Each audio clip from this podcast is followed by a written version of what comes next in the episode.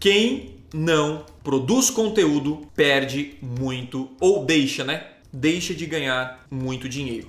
E isso em qualquer ramo. Você pode ter uma pizzaria, você pode ter um pet shop, você pode ter o que for. E eu posso provar por N motivos que tudo aquilo que você compra hoje foi influência de alguém. Quando o veg... Uh, não sei se você é vegano ou tem algum vegano aqui, mas a melhor forma de o movimento do crossfit, o movimento do veganismo, esses movimentos, o movimento minimalista, eles implementaram na sociedade através de conteúdo, documentários, é, é, é, filmes, vídeos no YouTube, trouxeram conteúdo, trouxe consciência para as pessoas e aí algumas pessoas se adaptaram a essa nova realidade. Se eu passo aqui duas horas com você, conversando com você, você gastando seu tempo comigo e vendo valor nisso, eu tenho muito mais chances de vender para você do que um cara que fica no Instagram fazendo frases o dia inteiro.